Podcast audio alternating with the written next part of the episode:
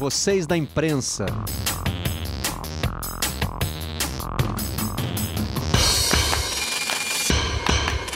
Olá, eu sou Marcelo Barreto e este é o Vocês da Imprensa, o podcast do Redação Sport TV. Trazemos para cá os assuntos que repercutem na nossa bancada. Nesta edição, eu vou conversar com Thales Machado, editor dos jornais O Globo e Extra. Tudo bem, Thales? Opa, tudo bem? Sou um ouvinte aqui do Vocês da Imprensa. Sempre escuto, um prazer participar com vocês hoje, falar de jornalismo. Isso, agora você está no papel de falante. É, Precisamos tô... conversar sobre os estaduais, que aliás foi o tema de uma coluna minha no jornal o Globo, editado pelo Thales. Eu não sei se se desde então a gente nunca mais parou de falar nos estaduais ou se a gente não fala sobre os estaduais como deveria. Para participar também desse papo, está conosco o Irlan Simões, que, como Tabs, é meu companheiro de bancada no Redação Sport TV e, por falar em bancada, né, apresenta o podcast Na Bancada, faz parte também do grupo Leme UERJ de estudos sobre esporte e comunicação. Está bem apresentado, Irlan? Perfeitamente. O trocadilho do Na Bancada, inclusive, ficou bem desenhado aí nessa, foi, na sua foi frase. sem querer. Saiu no improviso. A ideia é, é mais ou menos essa. É, Parreto, obrigado pelo convite mais uma vez, segunda vez que eu venho aqui, né? E um prazer estar do lado de Thales também. Nunca tive a oportunidade de estar com ele na bancada do Redação, né? Quem sabe um dia acontece. É tudo uma questão de escala, isso aí a gente resolve.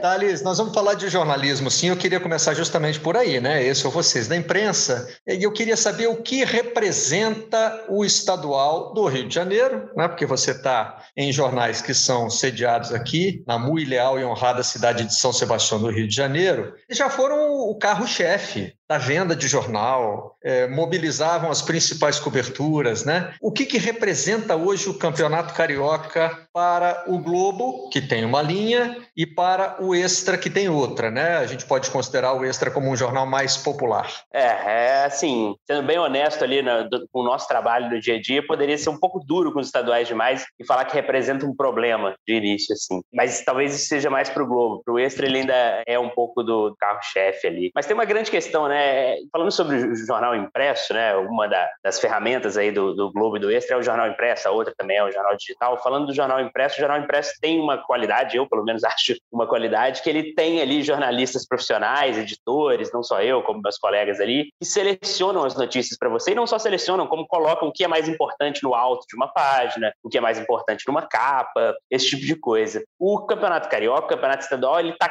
cada vez mais tendo uma briga mais difícil por esse espaço, né? Ele não é tão interessante assim para o torcedor. E o jornal faz também o que é interessante ali para o torcedor. Ele é interessante ainda, a gente sabe disso, mas ele acaba perdendo um pouco de espaço. Então, por exemplo, falando do, aí falando bem de jornalismo, contando um pouco dos bastidores do nosso trabalho. No jornal o Globo, por exemplo, confrontos entre grandes e pequenos do estadual, isso já foi, a não ser que algo muito interessante acontecesse, é, a regra era que não era a capa do jornal, a gente buscar a capa do esporte, no caso, que é a contracapa do, do jornal, geralmente. A regra que a gente buscou foi tentar trazer assuntos que, que interessassem mais, que a gente não vê tanto atrativo mais num Flamengo e Bangu, num Fluminense Volta Redonda assim. Ao mesmo tempo, ele é grande parte do calendário, né? Do calendário dos, dos clubes é, é, e, do, e, o torcedor gosta de jogo, né? Acho que para televisão é um outro, uma outra uma outra relação, porque o jogo está na televisão, está no ao vivo ali. Agora, a re própria repercussão desses jogos até essa fase final, que é a fase que a gente está agora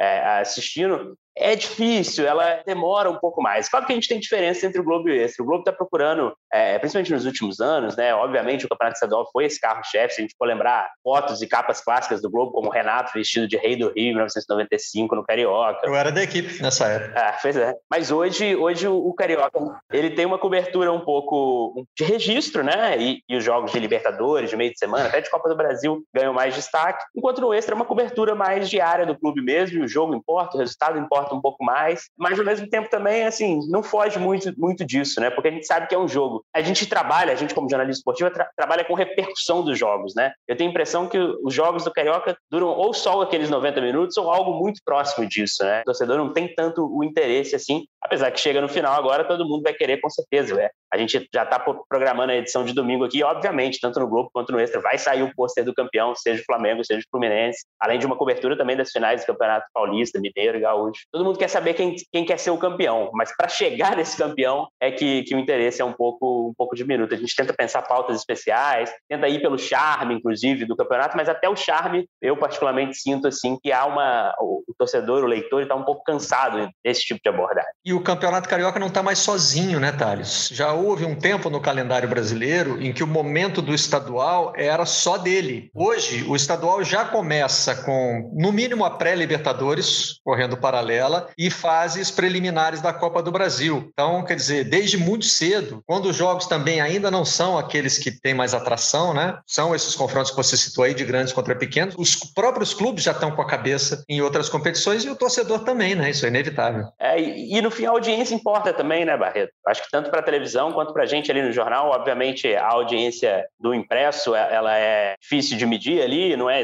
o impresso é um produto muito grande para a gente falar que é só a cobertura do campeonato estadual ou não que está influenciando, mas hoje, enfim, é fundamental tanto para o Globo quanto para o Extra o desempenho no, no digital. Para te falar que a gente pensa hoje, ao pensar uma pauta, a gente está pensando 90% no desempenho dela na, na, internet do que, de fato, no, no, no, impresso. E no digital a dificuldade é muito grande de problematizar esses jogos, de achar questões ali nesses jogos, quando às vezes time B, time C até é, são usados, quando na verdade o jogo termina no, num domingo e na terça-feira o time já tem um, seja Flamengo ou Fluminense, tem um confronto pela Libertadores quando Botafogo e Vasco vão mal desse jeito, a gente acaba, o torcedor também perde um pouco do interesse, já está pensando na, na, na, disputa da Série B, que é de fato o objetivo da temporada. Ilan, vamos ampliar aí pelo ponto de vista dos clubes para um olhar mais nacional, né? Estaduais importam diferentemente, dependendo do lugar onde eles são disputados? Importa porque às vezes é a única competição que um clube tem. Pesa muito, principalmente para os, os estados periféricos. É, eu costumo usar um critério que o Brasil tem 15 grandes centros urbanos que têm clubes de tradição e rivalidades locais. É o cálculo que eu faço. Fora disso, é só estadual. É basicamente isso. São clubes que mal conseguem se manter na Série C, clubes que mal disputam a Série D,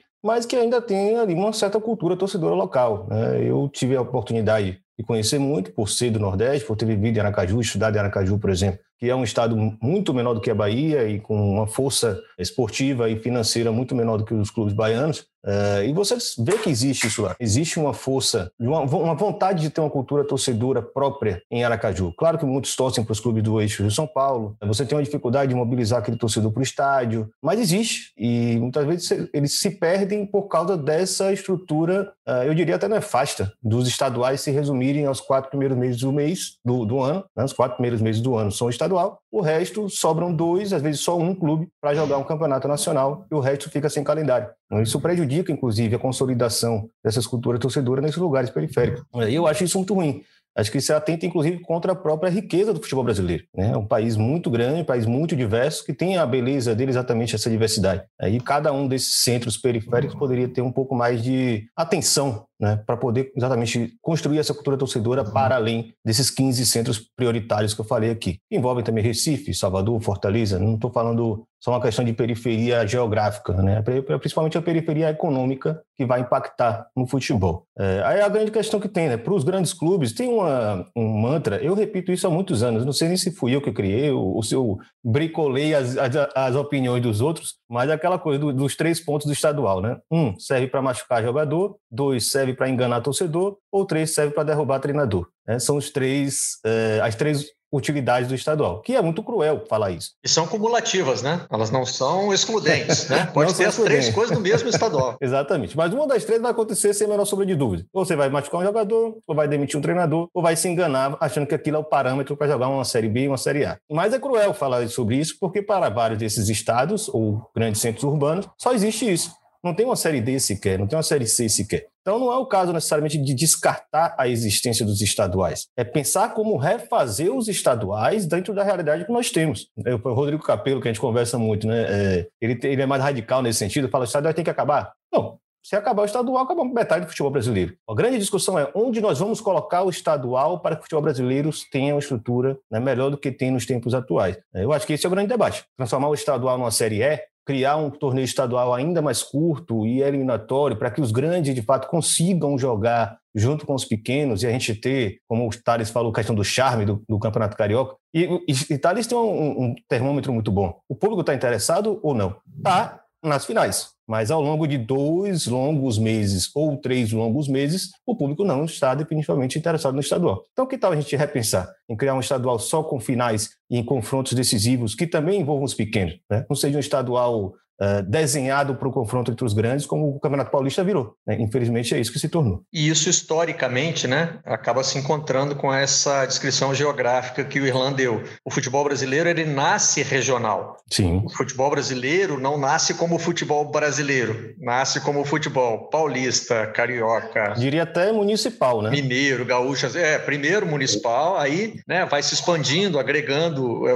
mas os times que estão ali em volta. E as grandes rivalidades no futebol brasileiro, elas são locais. Quando alguns estados, né, têm a prevalência sobre os torneios nacionais, eles começam a pressionar os campeonatos estaduais, né? Fica mais importante não só o nacional como o internacional, né? Então, quando o Flamengo, o Palmeiras, o Atlético Mineiro, o Grêmio é, começam a olhar muito mais é, para os seus rivais interestaduais e para os seus objetivos internacionais, o estadual vira um estorvo, né? Uhum. Agora, outros estados, como você disse, né, Irlanda, não chegaram a esse ponto. Você falou aí de Sergipe, por exemplo. Sergipe não tem times hoje que têm uma preocupação com o futebol nacional. Então, isso preserva muito a importância do campeonato estadual, né? É, tá aí você tem agora, sei lá, o Confiança, depois de 20 e tantos anos, volta para a Série B. Mas vamos lá, vamos pular então para Paraíba, que tem três torcidas muito fortes. São poucos estados no Brasil que tem três clubes com torcidas fortes. Você tem o Botafogo de uma pessoa, tem o, tem o Campinense e o 13 em Campina Grande.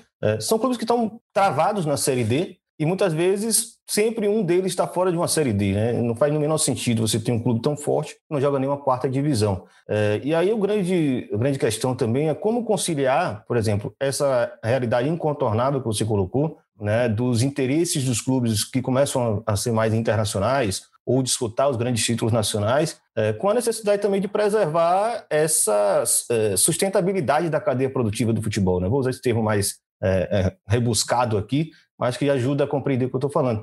Não dá para a gente só pensar no topo da elite, da elite da pirâmide, né? naquela a cereja do bolo, sem entender que essa pirâmide toda precisa ter uma sustentabilidade para manter o futebol brasileiro competitivo e forte.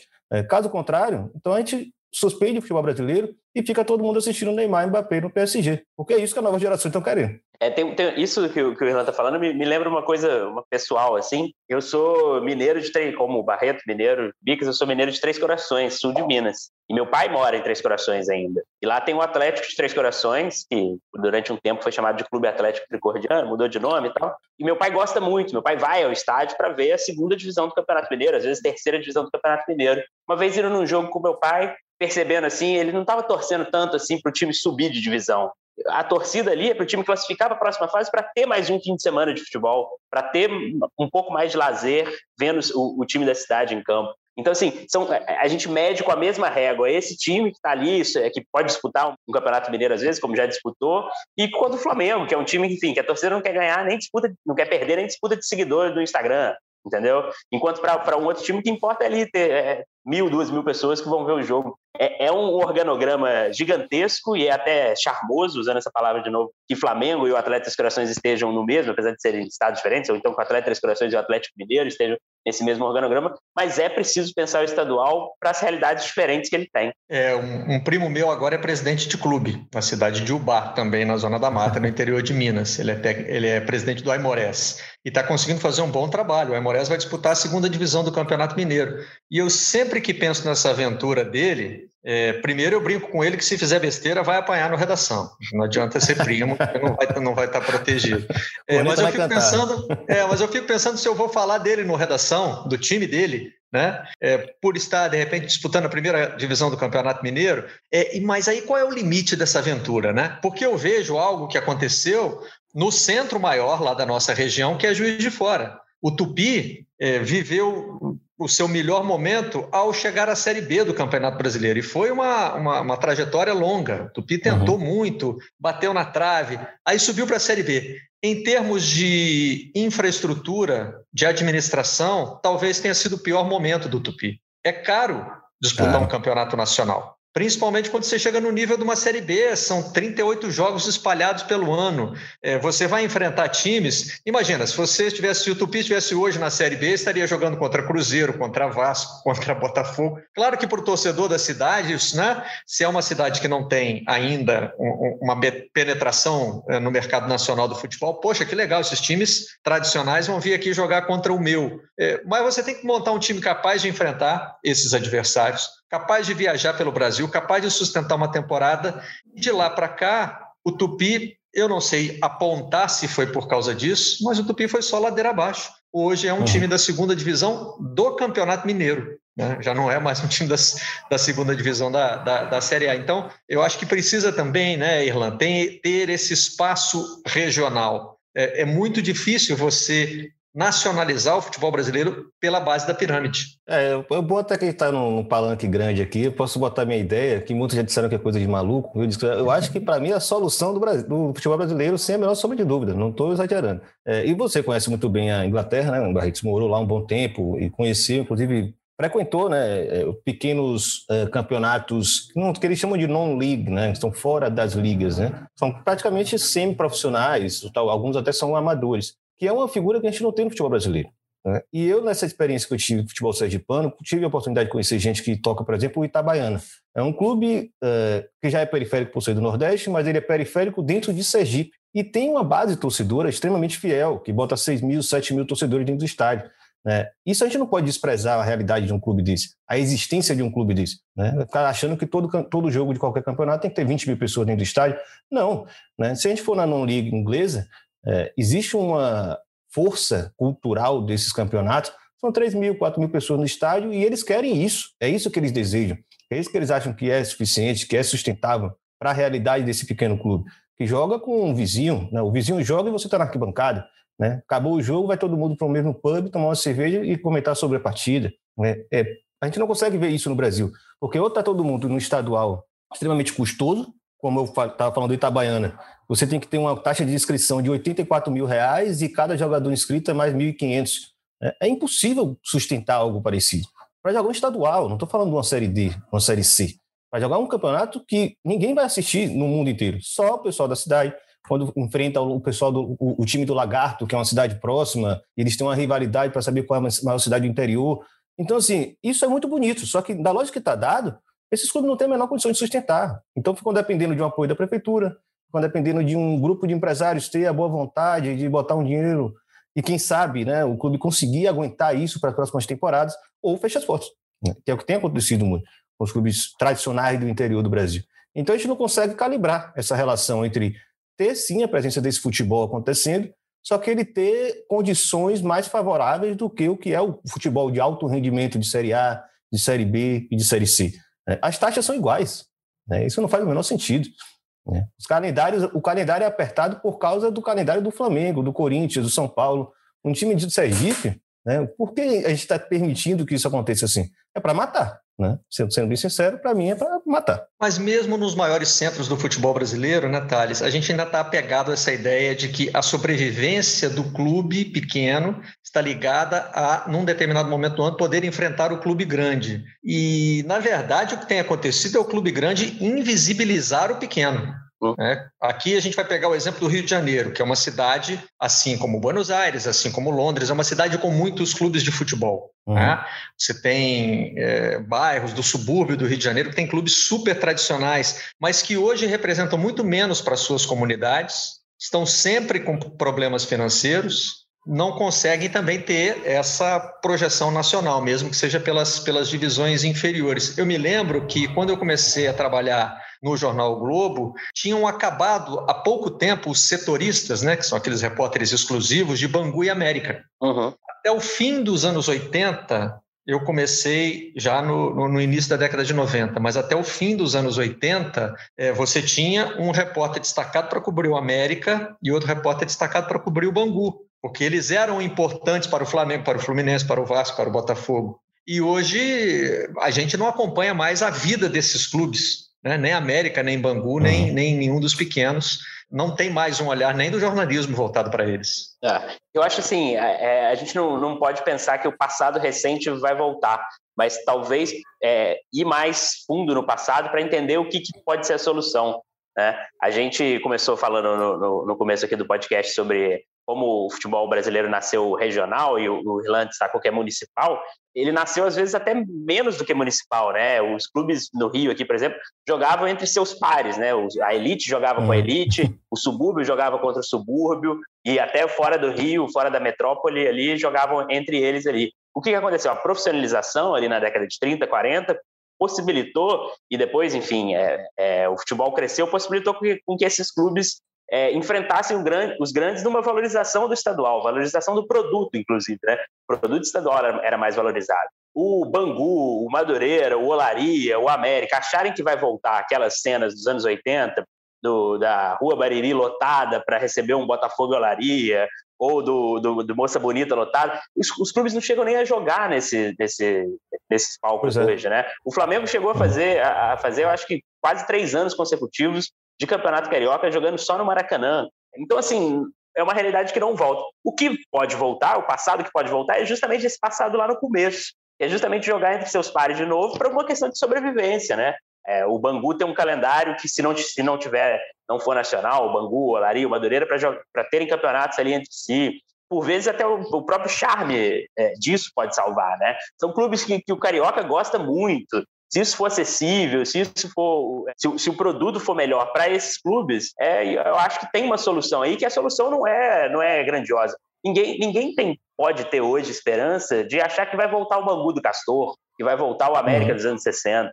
É, pelo contrário, eu acho que está mais perto, inclusive, do, do, de entre os quatro grandes perderem mais um setorista aí, clubes que estão com, com risco de, disso acontecer, perderem espaço na mídia, porque hoje o movimento é, é global. E aí eu não estou fazendo um juízo de valor se felizmente ou infelizmente, mas o movimento é de uma rivalidade entre Flamengo e Palmeiras, da, rivalidade, da atenção ser voltada mais para o futebol internacional, do, dos torcedores. De novo, sem, sem julgar isso, mas é, é trabalhando com, com a realidade dentro do, de um sistema, não só do futebol, né, um sistema global, econômico que a gente vive. Enquanto no topo da pirâmide o pessoal está reclamando de falta de data, né, falta de data disponível para jogar, né, um, um, a quantidade de jogos em poucos dias, é, se você for para a base da pirâmide, você tem ausência de jogos ao longo do ano. A verdade é essa, está né? todo mundo jogando, correndo apressadamente seus campeonatos ali nos primeiros meses e depois não tem jogo. E aí é, é um ponto, voltando a falar sobre a sustentabilidade desses clubes, né? Eles topam esse tipo de estadual porque vem uma cota televisiva, né, um direito de transmissão de 8 milhões, 7 milhões. É uma bomba de dinheiro que entra, só que você vai jogar contra Flamengo, você vai jogar contra um, um clube empresa como Boa Vista, eh, você joga contra o Vasco, então você precisa ter um time competitivo. Desse dinheiro todo que entra, você vai ter que pagar salários para jogadores né, que cobram altos salários, jogadores de altíssimo nível. Você não está mais falando de, um, de, alguém que sai da base, ou um cara que foi formado no, no terrão da, do bairro, ou coisa do tipo. Você está pagando um salário de 10 mil, de 20 mil, etc. Então, você, tá, você leva esse campeonato para outra lógica, né? um campeonato estadual que dure o ano inteiro, onde você tem clubes com um, um nível financeiro mais parecido, é, esse custo é muito menor. E aí entra o ponto que é praticamente invisível. Eu creio que muita gente no Brasil não sabe que isso acontece. É, esses clubes sequer conseguem fechar contrato de dois anos com o jogador, porque o jogador não sabe quando ele vai mais jogar contra esse, por esse time. Porque ele começa o ano jogando esse time. Não tem um ano, né, Irlan? Não tem ano. Se ele não, se ele não tem nenhum ano inteiro, como é que ele vai fechar contrato para dois? Eu vou aceitar um contrato com um clube que, se não classificar no, a partir do estadual desse ano para a Série D do ano que vem, então ele não tem calendário por quase dois anos seguidos, né? Vai jogar só o estadual de novo. E aí eu fico preso a esse clube? Não, eu vou fazer um contrato de quatro meses. Vou receber meus salários em quatro meses, depois eu corro, procuro outro, outro clube em outro estado para jogar uma Série D. É isso que acontece. Então esses clubes sequer conseguem ter ativos para vender? Eles conseguem ter jogadores para vender para um time maior. Então, o pessoal, com certeza, muita gente que está escutando aqui, talvez seja do, do interior e, e, veja que isso acontece, mas o pessoal da capital, que torce para os clubes de elite, uh, não tem sequer essa dimensão. O América entra numa decadência financeira dessa, por exemplo, porque não consegue sequer formar um jogador para vender para o Flamengo. Sim. O Bangu não consegue formar um jogador para vender para o Vasco. Percebem como é, é o grande problema dessa estrutura nefasta que a gente tem dos estaduais? Os clubes sequer conseguem ter é, sustentabilidade e estrutura para durar anos e, e formar a, ativos. E as próprias tentativas de fazer um calendário um pouco melhor, elas são absolutamente bagunçadas e frustradas. Usando o América de, de exemplo, o América disputou a seletiva do Campeonato Carioca, foi um campeonatinho ali entre seis, seis clubes, só um se classificou na, na última rodada. É, a Cabo Friense. Nova Iguaçu, né? É, a Cabo Friense, que foi o time que, que, saiu praticamente invicto e foi eliminado. Se eu não me engano, a Cabo Friense jogou 10 jogos, perdeu um. Foi eliminado porque ficou em segundo lugar ali. E tanto o Cabo Friense, contra a América, contra esses, esses, outros times tiveram que parar agora por, por toda a Série A do estadual e vão voltar a jogar agora a Série B do estadual no outro ano, com o objetivo de conseguir uma vaga nessa terrível seletiva no ano que vem de novo. Então é, é, é, de fato assim, é cruel, né? Cruel, muito cruel, como diria Januário de Oliveira, um clássico personagem da época que o estadual era mais valorizado. O Irlan, agora, mesmo que a gente resolva a questão do calendário e esses clubes joguem o ano inteiro, ninguém sobrevive de bilheteria mais. Tem que pensar também num modelo é, que permita algum outro tipo de arrecadação. E eu não sei se tem interesse de televisão ou até de streaming para sustentar campeonatos regionalizados, com clubes menores. Tem soluções que a gente possa importar também nesse sentido? Eu diria que muitos dos estaduais atuais já funcionam assim, sem dinheiro.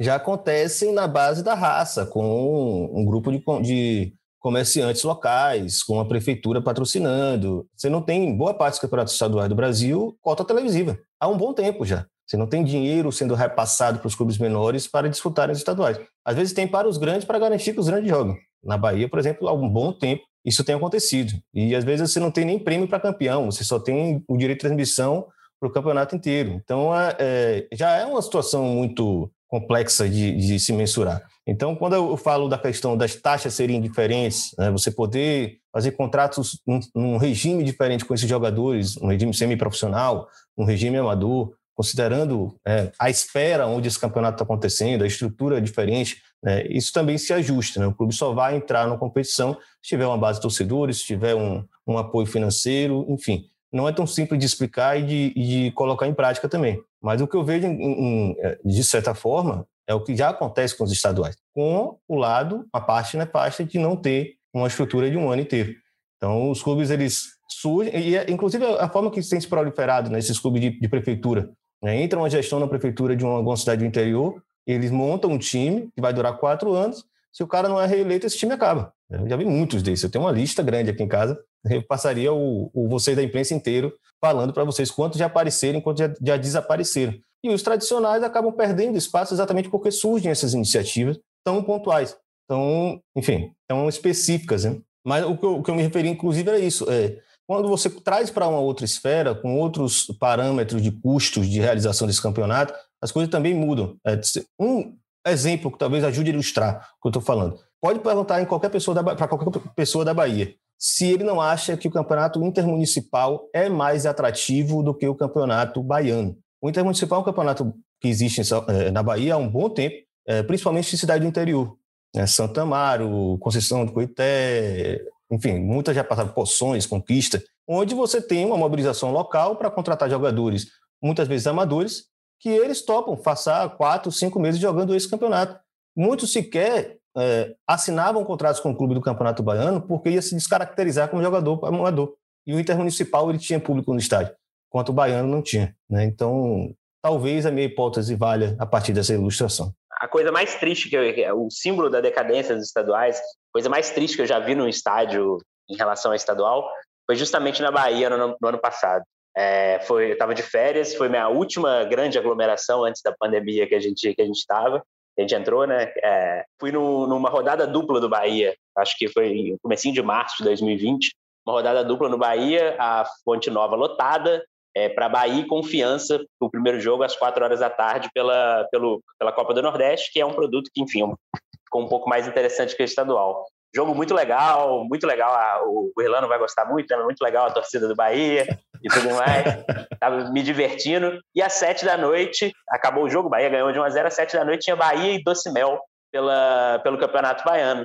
A torcida foi embora. É, foi, foi uma, uma, das únicas vezes que eu vi isso na minha vida. O seu time vai jogar e mais da metade da torcida foi embora e deixou o estádio absolutamente vazio, porque era o time sub-23 do Bahia é, que ia jogar. E a torcida abandonou, abandonou o seu time ali, abandonou o campeonato, né? É, é, algo, é algo muito triste, simbólico, que a gente nem percebe acontecendo. É, e essa rodada dupla é quase que a materialização né, de um problema que a gente estava discutindo essa semana no Redação Sport TV, de como a gente naturalizou o processo que leva a priorizar uma determinada competição. Nós estamos gravando esta edição de Vocês da Imprensa na semana das decisões de estaduais. Já tivemos o primeiro jogo é, no Rio, em Minas, é, no Rio Grande do Sul, para falar dos, dos, estaduais com mais, né, com mais alcance. Mas na Bahia também já teve, no Recife já teve. São Paulo tem a primeira partida marcada para o dia da nossa, da nossa gravação, mas por conta dos atropelos lá, né, em função da paralisação. Agora, a Libertadores está no momento decisivo. Então, técnicos de grandes clubes ficam traçando as suas estratégias e são questionados por isso. E nós mesmos, né? No caso, vocês da imprensa, nós uhum. ficamos ali debatendo, mas deveria priorizar o estadual ou deveria priorizar a Libertadores? Cada hora a gente acha que um é certo. Não deveria era priorizar. Como é que você pode entrar para uma competição já tendo em mente que vai precisar escalar o time reserva para ela? Né? E acho que essa rodada dupla aí, né, Irlanda, ela simboliza o que é isso. Quer dizer, o time vai jogar duas vezes no mesmo dia. É lógico que você não vai oferecer dois produtos bons em sequência para o seu, entre aspas, consumidor. Mas mesmo que você não trate como consumidor, não trate só como negócio, não tem como você é, oferecer para o seu torcedor dois Bahias né, capazes de mantê-lo interessado é, por 180 minutos. É, botar os dois jogos juntos, eu acho que realmente é, é, saber que um deles não vai ter atenção e, obviamente, será o, o do time sub-23. É, e a própria Copa do Nordeste, Natália, ela é uma resposta à falência dos estaduais. Essa é a grande questão. Ela é uma, claro, além do, de ter virado esse grande produto que tanto interessa o torcedor nordestino e acaba até atraindo a atenção de quem está fora do Nordeste, porque é um modelo de competição que é bom do começo ao fim, né? as pessoas estão interessadas em assistir. É, eu sempre falei que sou um militante da Copa do Nordeste. Eu, desde moleque, cresci apaixonado pela Copa do Nordeste, ela foi interrompida e eu me sentia órfão de uma competição porque eu ficava vendo o Vitória jogar o Campeonato Baiano nefasto de sempre. Isso com o pai do interior, com um time que o, o presidente do, do, clube era amigo de infância dele, jogou bola com ele. Então, existia um interesse, existia uma, uma vontade de ver aquele campeonato indo bem. Mas não ia. Né? Não dá para também ficar dando né, murro em ponta de faca, porque são outros tempos. E o Campeonato Nordeste ele, ele ganha essa importância exatamente por causa disso. Não é só meramente financeira. É, também é uma importância técnica. Né? Os clubes começam a se preparar mais cedo e chegam bem nos nacionais é uma consequência dessa falência dos estaduais. Né? Então, novamente, é, se a gente pensasse um, um calendário onde o estadual não fosse exterminado, não fosse extinto, inclusive o, o Campeonato Brasileiro pudesse ter, né, pudesse ser esticado ao longo do ano e não começar só em maio, né, como tem sido, no, pelo menos na última década tem sido assim, você poderia inclusive pensar um, um campeonato estadual ao longo do ano com essas eliminatórias, uma como é o nome da segunda competição de Copa da Inglaterra? Eles botam o nome do patrocinador, né? Aqui a gente é. chama de Copa da Liga Inglesa, né? Copa da Liga, exatamente. Tem a Copa da Inglaterra e Copa da Liga, mas normalmente eles, eles acrescentam o nome do patrocinador. É, o que elas também tem duas Copas e todo mundo joga todas as Copas, enfim, fica muito, também muito, muito inchado, tem sido crítica lá também, mas eu consigo enxergar isso no calendário brasileiro. Até porque você pegar a partir de agosto, são poucos os clubes que permanecem jogando competições é, fora o Campeonato Nacional. Né? A Série B inteira fica jogando fim de semana. A boa parte da Série A não tem nem mais Sul-Americana, não tem Copa do Brasil e não tem Libertadores. Né? Então, é, eu vejo ser possível. Agora, também, a gente sabe que, no fundo, no fundo, o grande problema ele é político.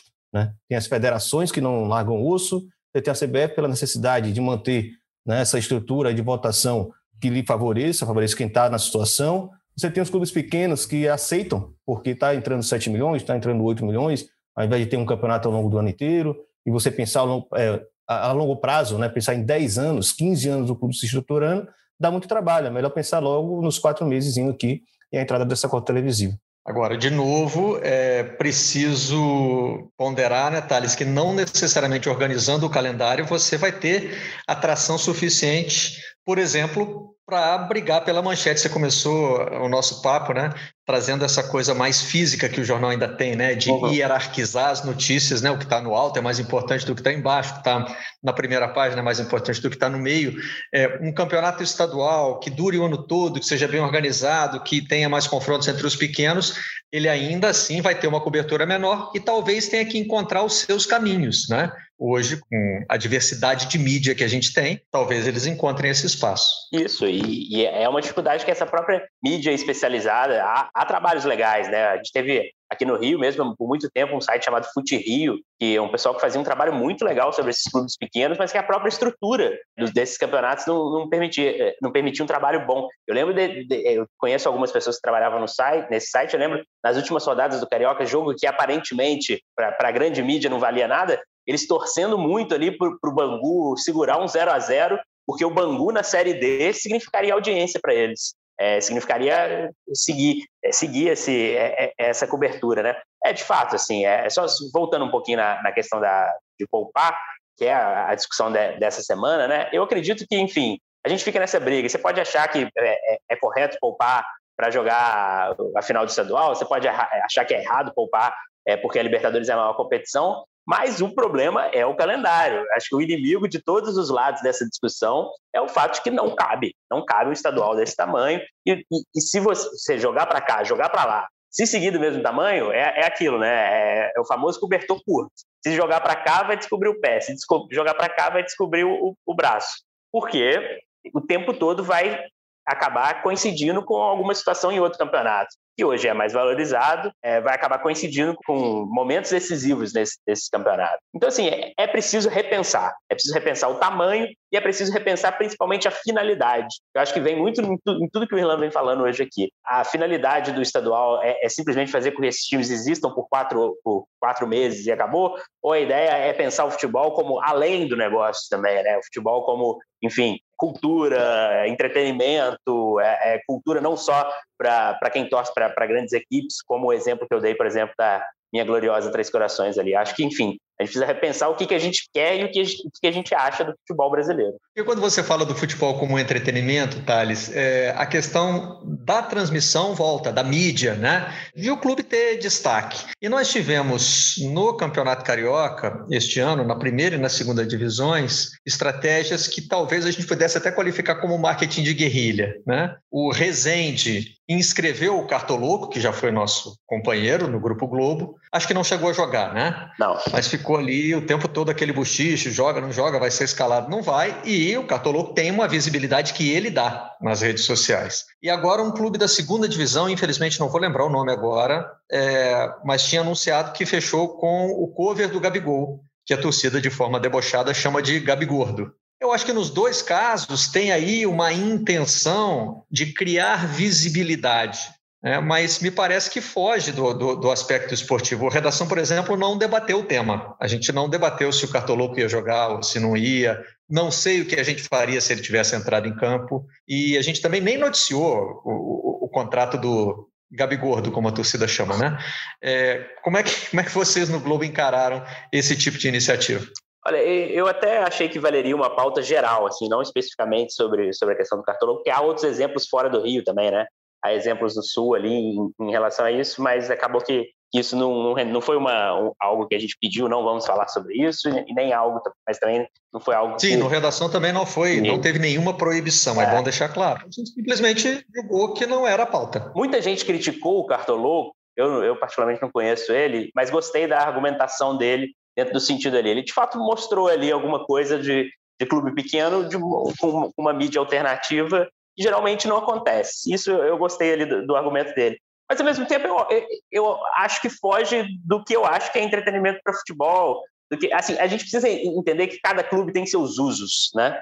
É, e o Flamengo tem um uso, o meu Atleta Três Corações lá tem outro, o Resende tem outro. Há clubes que são formadores de, de atletas, há clubes que são, que são usados para simplesmente vender jogadores, clube, clube empresa, como a Tom Benz lá em Minas, que chega agora na final de campeonato. De todas essas visões, para mim, enfim, todas podem coexistir no futebol. Há que eu, como um amante do futebol, como alguém que trabalha com isso, mais queria preservar é do futebol como representação cultural ali de um lugar, da, é, é de uma cidade, e aí, já que a gente está falando de estadual, acaba sendo levado para isso. Então, assim, ao invés de ver uma coisa pontual, enfim, ano que vem o Resende continua no mesmo problema de, de falta de, de, calendário e tudo mais, eu prefiro ver um campeonato, um campeonato menor, o Resende com uma sobrevivência é, é, para além de, de, enfim, alguns likes e, e views ali, ou, ou, alguns seguidores no Instagram. Enfim, prefiro que o Resende seja mais um time de Resende, entendeu? Um time que represente a cidade, já que leva o nome de uma cidade importantíssima da, do, do estado do Rio de Janeiro. Mas, enfim, são ações que, que eu, não, eu particularmente não condeno, não, mas ao mesmo tempo acho que a não ser que o Cartoloco fizesse um gol aos 45 do segundo tempo contra o Vasco, aí sim seria notícia, né? Aí não teria como, talvez ganhasse aí a capa do Jornal Globo no jogo de grande contra pequeno estadual, porque enfim, seria. Tem, tem uma história, né, que é uma grande lenda, né? Que é a história do, do que o Casé fez um gol contra o Fluminense. Que essa história do Cartoloco me lembrou isso. Teve um jogo entre MTV e Fluminense, e o Casé fez um gol no Fluminense. Era a época que dava para criar essas lendas ainda, né? Hoje, se o Cartoloco quiser mentir e falar que fez um, um gol no Vasco, não vai acontecer porque está registrada e, e não fez, né? Mas é isso, assim. Antes da gente passar por Elão, só quero dizer que a responsabilidade pela contratação de um atleta é sempre do clube. Quem tem que explicar a contratação do Cartoloco é o Rezende, né? É, não ele, acho né? que o Cartoloco tem que explicar por que foi contratado pelo Rezende. O clube quis, né? Tem duas assinaturas no contrato, né? Tem a do contratado e tem a do contratante. Quem explica as razões da contratação é o contratante. Irlan, planta a sua sementinha. Vou começar dando uma sugestão para Thales, porque eu acho que ele está querendo falar essa palavra, mas ele tá ainda não está conseguindo encontrar a palavra perfeita. Comunidade. Clube e comunidade. Isso. Você está falando, a relação cultural dos clubes. É, eu vejo Madureira como um excelente exemplo do que você está falando. Né? Um clube que está dentro do bairro, que já tem uma portela do lado, então nada mais bonito do que imaginar Portela e Madureira andando juntos, enfim, é, comunidade, né? Uma, um bairro que se mobiliza por, por aquele clube, porque é o que está na porta de sua casa, é o que representa a sua aldeia, né? Então é, é essa a questão. Pode servir para um bairro ou uma região de uma grande cidade como São Paulo Rio de Janeiro, pode servir para uma pequena cidade do interior de um estado como Sergipe ou Paraíba, né? A gente está querendo falar sobre isso. É, quanto à sementinha que eu falei que ia plantar, a sugestão, né? Eu falei lá no começo como transformar o estadual na, na última divisão do Campeonato Brasileiro, né? todos os estaduais compondo o mesmo sistema de última divisão do futebol brasileiro. Já é, na verdade eles já são. Né? É a partir do estadual que você classifica para a Copa do Brasil ou na para prática, a Série D. É. Mas aí você coloca naquela mesma história, tem que jogar todo mundo junto, quem está na Série A, B, C, D, e todo mundo joga junto. Vamos lá, então vamos pensar a Série E de estadual, e o estadual seria essa quinta divisão. É, jogaria o ano inteiro, todos os nossos 27 ou 28 estaduais, agora tu me bateu a dúvida. São 20, tem um é porque tem no Distrito Federal também, né? É o brasiliense, né? O campeonato é. brasiliense é. que a gente trata como um estadual. Exato. Se ele pudesse durar o ano inteiro, né? Obviamente, durar o ano inteiro talvez para alguns demorasse até demais, né? Seriam muitos meses, podia ser um pouco mais curto. Mas você tivesse essa liberdade de ter um estadual que durasse o ano inteiro, independente de quem joga a Série A, B, C e D. Você criaria, é, e aí eu realmente acho que não, a gente não pode matar o estadual como a gente conhece, porque são 120 anos de história. Isso não é qualquer coisa. Né? Competições com tanto tempo de história não podem morrer do dia para a noite. Como fazer com que elas continuem existindo? Que é seis datas, seis datas a gente resolve um campeonato estadual? Eu acho possível, vai garantir um clássico, vai garantir o melhor dos menores participando, a parada vai ser interessante. Quarta de final, semifinal, semifinal e final ao longo do ano né? encaixando no calendário de acordo com a possibilidade dos clubes, tanto os grandes quanto os pequenos. É, você pode chamar isso de campeonato estadual e a Série E de Série E. Agora, você diferenciou uma coisa de outra. O que classifica para a Série D é a Série E. O que é o campeonato estadual é esse outro aqui, que tem seis datas, quarta, semi e final. E nem todo mundo joga seis, né? Porque vai ter eliminatória antes. É, se você olhar hoje o mapa do futebol brasileiro, até encontrei um aqui, muito bacana, sugiro que você jogue no Google, mapa do futebol brasileiro. Só tem dois ou é, o Rio de Janeiro e São Paulo são os únicos estados do país que tem mais de oito clubes na Série A, B e C. Nenhum outro estado, fora esses dois, tem tantos clubes na Série A, B e C, que são as principais divisões. Ou seja, o resto todo do Brasil não tem calendário. E pode jogar essa Série E do jeito que a gente está falando, e deve jogar dessa, desse jeito, do jeito que a gente está falando. Seis datas você consegue matar um campeonato estadual, diferente das 12, 14, às vezes 20 datas que estão planejadas para os estaduais do Brasil inteiro hoje. Né? Então, que tal dividir uma coisa da outra? Né? A gente continua mantendo aquela contagem histórica, tradicional, né, que a gente não pode apagar porque é parte da história do futebol brasileiro, mas a gente traz para a realidade que a gente tem. A gente não fica tentando empurrar fórceps né, no calendário que ninguém quer. E eu digo mais, desse jeito que está, os maiores prejudicados não são os clubes grandes.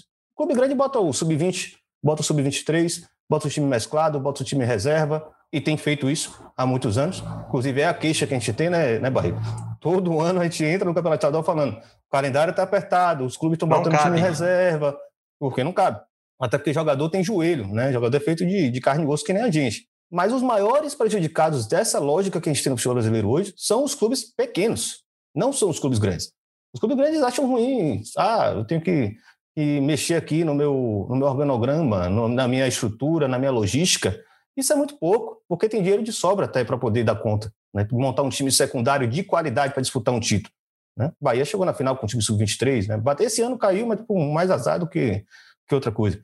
Mas os clubes pequenos que tentam ter alguma vida na sua comunidade, para retomar o, o tema que a gente estava falando, eles só arrumam prejuízo, eles só arrumam dificuldades, porque eles só podem jogar quatro meses no ano, dizendo que ah, é a nossa única chance de jogar contra os clubes grandes e ter um bom público para um jogo ter uma grande renda para a gente fechar o ano. E isso, na verdade, não ajuda ninguém. Qual é a comunidade do clube grande? O mundo. Aí são realidades diferentes, né?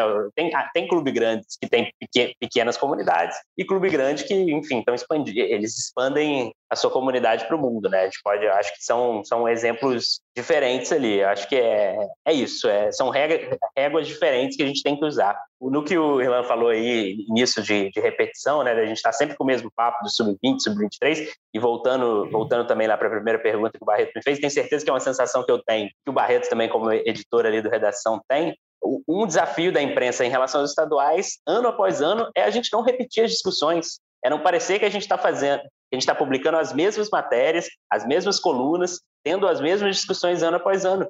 Porque, apesar de, de, uma discussão que, que, a gente tem o tempo todo, de fato, para quem tem o poder da ação, a caneta na mão, há muito pouca mudança, né? Há muito pouca mudança nesses últimos quase 20 anos que a gente tem o mesmo calendário do futebol brasileiro. Então, cabe aí a última pergunta para vocês: quem rompe o processo? Porque a gente tem o sistema federativo no futebol brasileiro, as federações sustentam eleitoralmente a CBF, os clubes não conseguiram desequilibrar esse colégio eleitoral e os maiores interessados são os clubes. A gente está conversando aqui, chegando à conclusão de que é um estorvo para os clubes grandes e é uma condenação para os clubes pequenos. São eles que têm que se entender e romper esse processo? Eu acho que o que vai acabar rompendo esse processo um dia, eu acho que não está perto, mas também não está longe, é o dinheiro. É, o mesmo, é a mesma coisa que transformou o processo nisso, é o dinheiro. Quando o interesse é, chegar a um nível que o torcedor, que a gente fala, fala que o torcedor não tem, mas é, é eu me mudei recentemente para um apartamento novo, tem um bar aqui em frente. No dia da mudança, carregando umas coisas, era o dia do Flamengo Volta Redonda, semifinal do estadual. O Flamengo, enfim, a gente sabia que a chance do Flamengo passar era imensa e passaria com facilidade. Na hora que pitou por acaso, eu estava passando em frente ao bar eu vi o torcedor se benzendo quatro vezes, assim, pro Flamengo Volta Redonda. Então a gente fala que não liga, mas o torcedor ainda liga. Quando chegar num ponto que o torcedor não liga nem para essa decisão, quando chegar nesse ponto que nem um Fla-Flu decisivo vai chamar a atenção do torcedor, porque ele precisa mesmo é de que o time vença o Universidade do Chile, o, o a LDU no meio de semana, Aí eu acho que, que enfim, vai, é, TVs detentoras de direitos vão se desinteressar pelo produto e aí a coisa vai procurar um novo modelo. Se vai ser um novo modelo correto, aí eu já acho que é futurologia demais. É, não, perfeito, Thais falou, só tentar arrematar com o exemplo do América, né? Se o América talvez tivesse pensado que seria impossível alcançar os quatro grandes é, e se contentasse ser o clube da Tijuca, por exemplo, o caminho do América talvez fosse diferente. Eu moro na Tijuca, não sou carioca, vim para o Rio de Janeiro com quase 30 anos de idade, né? Adoraria frequentar o jogo do América, porque o, o jogo é o clube do meu bairro, né? Eu iria. Se fosse aqui ainda, com o nome da rua, Thales, me ajuda, você que também é tijucano. Na Campos Salles, né? Campos Salles, exato. Inclusive morava ali perto, estou um pouco mais distante agora, mas continua sendo a Tijuca. Mas não, o América escolheu tentar alcançar as estrelas, né? Não é assim que funciona. Você não forma uma torcida gigantesca do, da noite para o dia. Se talvez olhasse e falasse, o nosso público é a Tijuca e a gente pode pensar né, outros uns patamar que seja suficiente para a gente, uh, talvez resolvesse. Mas uh, entra nisso, talvez, e aí falando coisas já de uma forma pragmática, se os grandes clubes brasileiros conseguissem criar o Campeonato Brasileiro desvinculado da CBF. Uh, eu não sou assim, não acho que a Liga vai resolver os problemas todos do futebol brasileiro, mas é sim uma saída, é um modelo organizativo que quebra um pouco a roda da política da forma como ela está dada a partir das federações. As federações hoje em dia, hoje em dia não, né? Há um bom tempo, elas só servem como uma espécie de um cartório, né? Elas recebem o um registro e passa. E recebem uma taxa e passa. Não tem utilidade. A verdade é que não tem utilidade. Os clubes têm capacidade absoluta de tocar competições sozinhos. A Liga do Nordeste é um exemplo. É uma liga de clubes. Né? Se você quiser criar uma empresa para tornar a parada ainda mais uh, uh, comercializada e, enfim, dar uma estrutura específica, fica à vontade. Né? Mas os clubes têm capacidade. O clube tem uma estrutura profissional muito maior do que a das federações. Mas, enfim, é muito difícil imaginar isso a curto prazo. Pode ser que lá na frente a gente consiga resolver. E passa pelos, primeiro, o topo da pirâmide desgarrando, a parte de baixo da pirâmide começando a se desgarrar, e as federações começando a entender qual é o lugar delas que é tocar os estaduais do jeito que a gente está sugerindo aqui. Ilan Simões, muito obrigado pela participação de vocês da imprensa. Valeu, Barreto. Valeu, Thales. Prazerzão ter participado com vocês aqui. Valeu, Thales Machado. Valeu, valeu. Até o próximo estadual, né? Para que esse acabou agora. Pois é. e a gente se encontra na próxima edição do Vocês da Imprensa, já conhecendo os principais campeões estaduais pelo Brasil. Até lá. Vocês da Imprensa.